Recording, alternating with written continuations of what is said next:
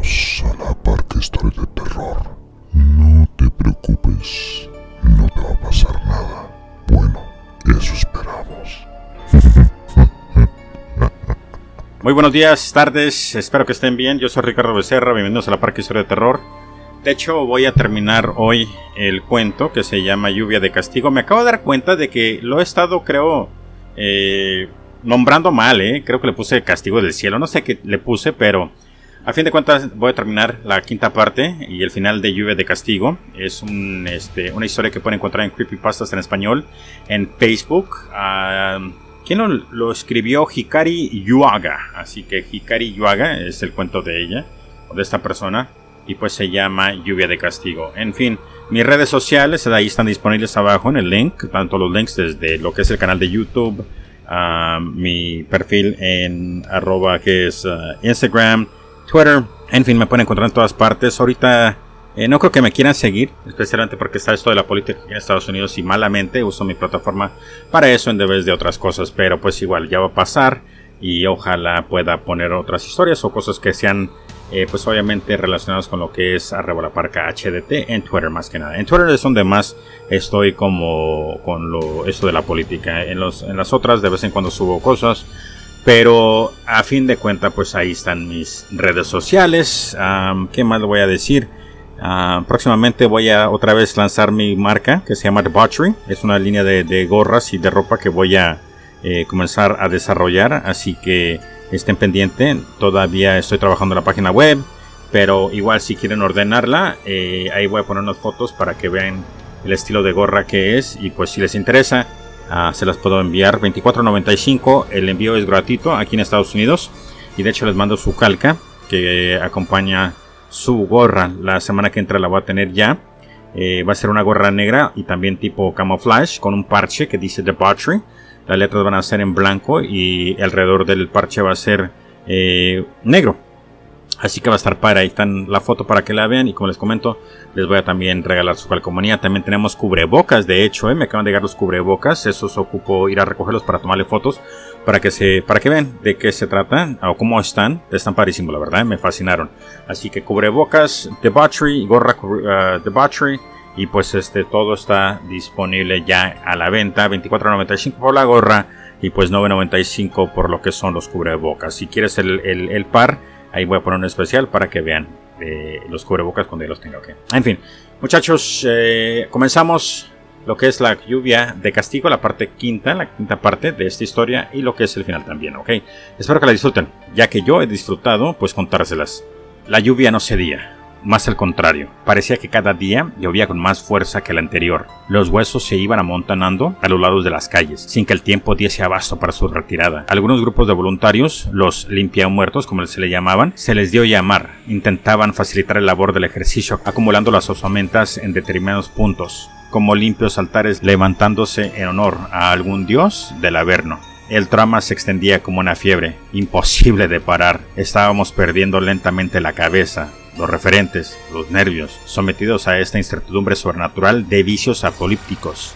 El colapso, búsqueda o no de quién estuviera detrás de esto, se venía a venir. Para colmo, estaban diciendo que los últimos huesos recogidos y estudiados databan desde hace unos 2000 años y mucho presentaban huellas de violencia, signos de tortura. Esos detalles morbos vomitaban las pantallas, como si no tuviéramos suficiente mierda encima con todo lo que nos caía sobre las cabezas. ¿Lo ves? dijo Esther, con sus orejas cada vez más oscuras, profundas.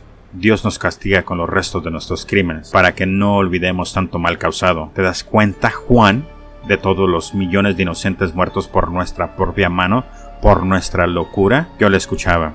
Una vez más su beatifica perotada, a la que se agarraba su mente como si ahí fuera a encontrar la salvación, y escuchaba el golpear de los huesos en la calle, ahora constante, sobre los coches, los tejados, sobre cada objeto a la intemperie, como masas orgánicas de lo que una vez fueron personas, deseaba estar muerto, como ellos, lo confieso. Esther, eso no puede ser, dije, realmente cansado. Ya estaba hasta la madre de escucharla, güey. Estaba como que, vergas, ¿por qué no te caes el pincho hocico y ya? Aunque nos arroje a todas las víctimas inocentes de la historia encima, simplemente No, no puede ser. Tal vez no sean solo los asesinados de forma premeditada y violenta, sino todas las personas que han muerto en el mundo desde que el hombre existe. Tal vez esté vaciando los cementerios, las fosas comunes, sacando fuera todo lo que está bajo tierra, mostrando lo que somos en realidad una vez despojados de la regla de la vida, sin parar hasta que nosotros cambiemos, hasta que creamos en él.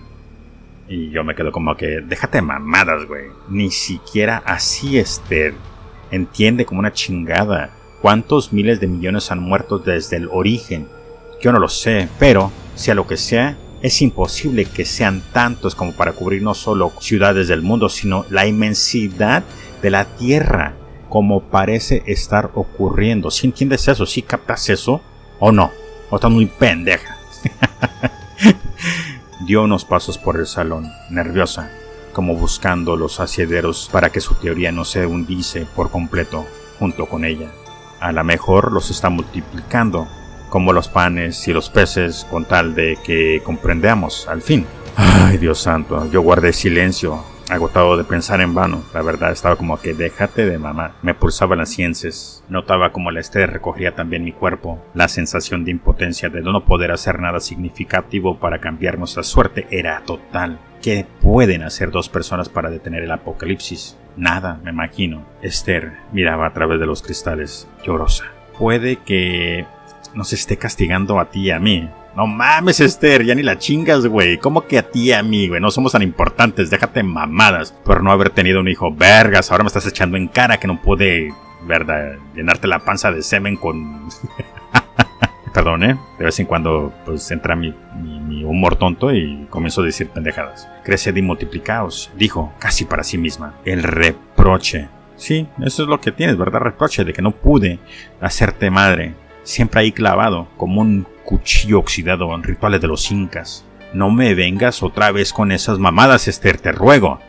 Ya estaba hasta la madre. Pensar que lo que sucede en el puto planeta depende de tú y yo y lo que hagamos es de un egocentrismo sopilista extremo. Ella se callaba. Pues sí, ¿qué más vergas iba a decir la pendeja? Perdón por lo de pendeja, ¿eh? Pero ¿qué más vergas iba a decir la hija de su pinche madre después de que me dijo que por mi culpa nos estaba castigando Dios? Déjense mamadas. ¿Te imaginas lo que hubiese sido tener un hijo? Proseguí. ¿Te gustaría que nuestro hijo estuviera ahorita en este mismo tiempo aquí con nosotros, siendo víctima junto a nosotros de esta locura? A veces pienso que no trayéndolo a este mundo de mierda, lo he querido y respetado mucho más que tú. Esther se giró hacia mí con ojos sorprendidos. Esther se giró hacia mí con los ojos sorprendidos. ¿Qué vergas estás diciendo? Ella explotó. ¿Cómo puedes decir eso, imbécil? Yo le hubiese dado una vida llena de afecto, digna de ser vivida. Y si esto es el final, al menos hubiese tenido la ocasión de estar vivo, de poder respirar y conocer qué significa esta experiencia. Ahora, ahora ya, se le crisparon los labios. Nunca podré ver su cara. Se acercó a mí con lágrimas resbalando por sus mejillas. Eres un cobarde, un egoísta de mierda. Y en lugar de golpearme a mí, dio un monetazo al plato de cristal sobre la mesa, que voló hasta hacerse añicos contra el suelo, justo antes de salir corriendo hacia nuestro cuarto. Escuché el portazo al final del pasillo, a galancias de distancia. Vaya asco, ¿eh? No mames, qué pedo con esta pinche vieja. Me levanté al rato con pesadumbre y por la escoba y el recogedor para barrer los pedazos de cristal por todo el salón. Lamenté todas y cada una de mis palabras, las formas de expresarlas. Lamenté mi estúpida soberbia, mi falta de sensibilidad hacia su estado emocional. Lamenté estar junto a ella no haberla dejado libre, que encontrase con cualquier otro que me transmite la felicidad que yo jamás sería capaz de brindar. Mientras arrastraba con la escobilla los brillantes fragmentos hacia el recogedor, sentí unas inmensas ganas de llorar, como si ni recordaba. Ella tenía razón. Soy un cobarde, pero no querer un hijo y cuidarlo junto a ella, por no alejarme, por no atreverme a vivir sin verla cada día, y soy un egoísta de mierda, porque he unido su destino al mío, porque es la única persona en el mundo a la que he amado con toda mi alma. Pues le voy a ser franco, no sé qué pasó. Ese es el final. Y no entiendo ni la menor idea. Pinche madre, güey. Acabo. Yo pensé que iba a terminar más chingón y no, ahí terminó. Así nomás a la brava. Ah. Puta madre. Qué mal pedo, güey. Honestamente no entiendo lo que. no sé qué pasó, güey. Ya, la parte, la última parte de Lluvia de Castigo. Estoy buscando a ver si hay otra parte, pero no, ya no hay nada, güey. Así que, vergas, ni pedo. Lo que voy a hacer ahorita, entonces les voy a leer otra historia, nomás para que disfruten, porque la verdad que esta pinche historia me dejó mal sabor de boca. Así que vamos a leerles una nueva historia que se llama La Niña Perversa. La Niña Perversa fue escrita por. Vamos a ver quién la escribió. También Hikari Uyuaga. Vamos a ver si esta pinche Hikari Uyuaga ahora sí nos da eh, algo de qué hablar, ¿ok? La niña perversa. Esa tarde empujé a Arturo a la fuente. Cayó en ella y se puso a hacer gugulú con la boca. Pero también gritaba y fue oído. Papá y mamá llegaron corriendo. Mamá lloraba porque creía que Arturo se había ahogado, pero no era así. Ha venido el doctor. Arturo está ahora muy bien. Ha pedido pastel de mermelada y su mamá se lo ha dado. Sin embargo, eran las 7, casi la hora de acostarse, cuando pidió el pastel y a pesar de eso mamá se lo dio. Arturo estaba muy contento y orgulloso. Todo el mundo hacía preguntas. Mamá le preguntó cómo había podido caerse si se había resbalado y Arturo ha dicho que sí, que se trompezó. Es gentil, que haya dicho eso, pero yo sigo detestándolo y volveré a hacerlo en la primera ocasión que pueda. Por lo demás, si no ha dicho que lo empujé yo, quizás sea sinceramente porque sabe muy bien porque sabe que a mamá le horrorizan las delaciones. Por lo demás, si no ha dicho que yo lo empujé, quizás sencillamente sea porque sabe muy bien que a mamá le horrorizan las delaciones. El otro día, cuando le apreté el cuello con la cuerda de saltar y se fue a quejar con su mamá diciéndole, Elena me ha hecho esto, Mamá le ha dado una terrible palmada y le dijo, no vuelvas a hacer una cosa así. Y cuando llegó papá, ella se lo ha contado y papá también se puso furioso. Arturo se quedó sin postre esa noche. Por eso comprendió. Y esta vez, como si no ha dicho nada, le han dado postre de mermelada. Me gusta enormemente el pastel de mermelada a mí. Se lo he pedido a mamá, yo también, tres veces, pero ella ha puesto cara de no oírme. ¿Sospechará que fui yo la que empujó a Arturo? Antes yo era bueno con Arturo, porque mamá y papá me festejaban tanto como a él. Cuando él tenía un auto nuevo yo tenía una muñeca y no le hubieran dado pastel sin darme a mí. Pero desde hace unos meses papá y mamá han cambiado completamente conmigo. Todo es para Arturo. A cada momento le hacen regalos. Con esto no mejora su carácter. Siempre ha sido un poco caprichoso, pero ahora está detestable. Sin parar siempre está pidiendo esto o lo otro y mamá se de siempre. A decir verdad, creo que en todo un mes solo lo ha regañado el día de la cuerda de saltar y lo raro es que esta vez no era la culpa suya. Me pregunto por qué papá y mamá, que me quieren tanto, han dejado de repente de interesarse en mí. Parece que yo no soy su niñita. Cuando beso a mamá, ella no sonríe. Papá tampoco. Ay, se me puso la piel chinita la mamen, ¿eh? Cuando van a pasear, voy con ellos. Pero continúan desinteresados de mí. Puedo jugar junto a la fuente lo que quiera, les da igual. Solo Arturo es gentil conmigo de cuando a cuando. Pero a veces se niega a jugar conmigo. Le pregunté el otro día por qué mamá se había vuelto así conmigo. Yo no quería hablarle del asunto, pero no pude evitarlo. Me ha mirado desde arriba, con ese aire burlón que toma al drede para hacerme rabiar, y me ha dicho que era porque mamá no quiere oír hablar de mí. Le dije que no era verdad. Él me dijo que sí, que había oído a mamá decirle eso a papá y que le ha dicho no quiero oír hablar nunca de ella. Ese fue el día que le apreté el cuello con la cuerda. Después de eso yo estaba furiosa. A pesar de la palmada que él había recibido, que fui a su recámara y le dije que lo mataría. Esta tarde me ha dicho que mamá, papá y él iban a ir al mar y que yo no iría. Se rió y me hizo muecas. Entonces lo empujé a la fuente. Ahora duerme y papá y mamá también. Dentro de un momento iré a su recámara y esta vez no tendrá tiempo de gritar. Tengo la cuerda de saltar en las manos. Él la olvidó en el jardín y yo la tomé. Con esto se verán obligados a ir al mar sin él. Y luego me iré a acostar sola al fondo de ese maldito jardín, en esa horrible caja blanca en la que me obligan a dormir desde hace un mes. ¡Wow! Esa estuvo buena, ¿eh? Honestamente, cuando la, estaba leyendo aquí en la oficina, estaba como que, chin, a ver si no se me parece.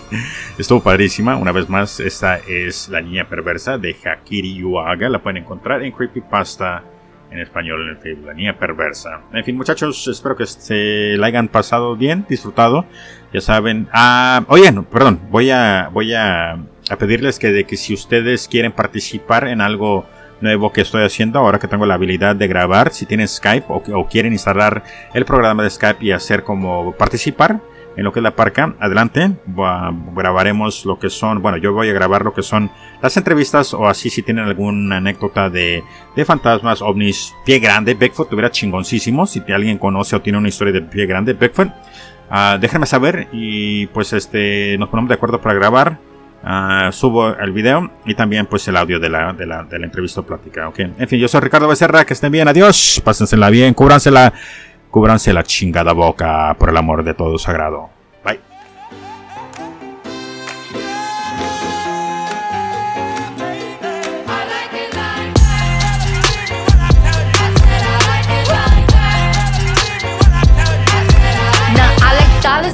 Diamonds, I like stunning, I like shining, I like million dollar deals. Where's my pen? Bitch, I'm signing. I like those Balenciagas, the ones that look like socks. I like going to the Tula, I put rocks all in my watch. I like texts from my exes when they want a second chance. I like proving niggas wrong, I do what they say I can't. They call me Cardi, Cardi, banging body, spicy mommy, hot tamale, hotter than a Somali. Virgo, Ferrari, hop up the stoop, jump in the coupe.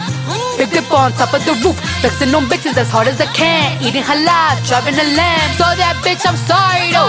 Got my coins like Mario. Yeah, they call me Cardi B. I run this shit like cardio. Diamond District in the chain. Certified, you know I'm gang, gang, gang, gang. Drop the top and blow the brand. Oh, he's so handsome. What's his name?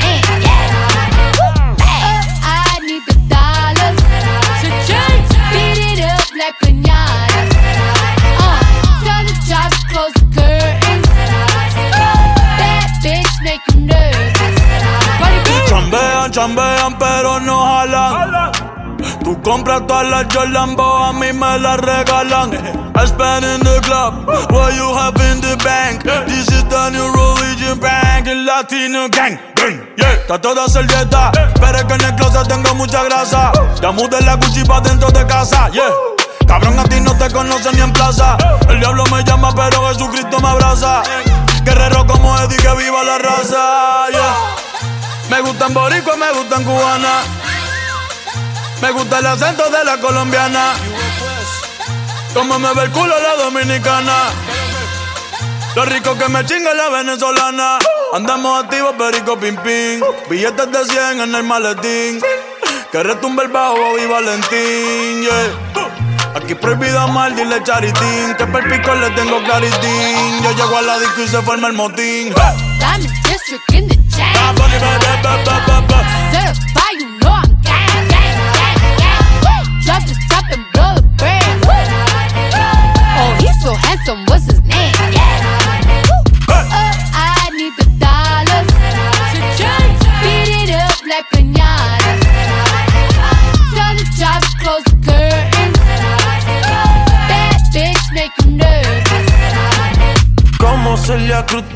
el azúcar. Tú que va medio y se fue de pecho como Jimmy Luca.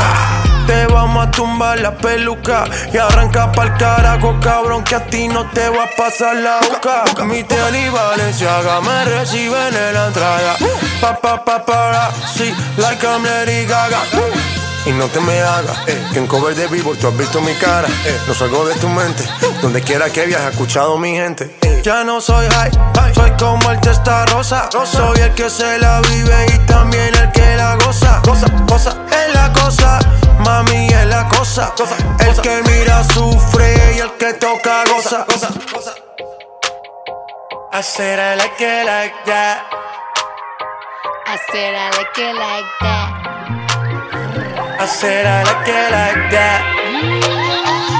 I said I like it like that. I'm a district in the chain. You know I'm.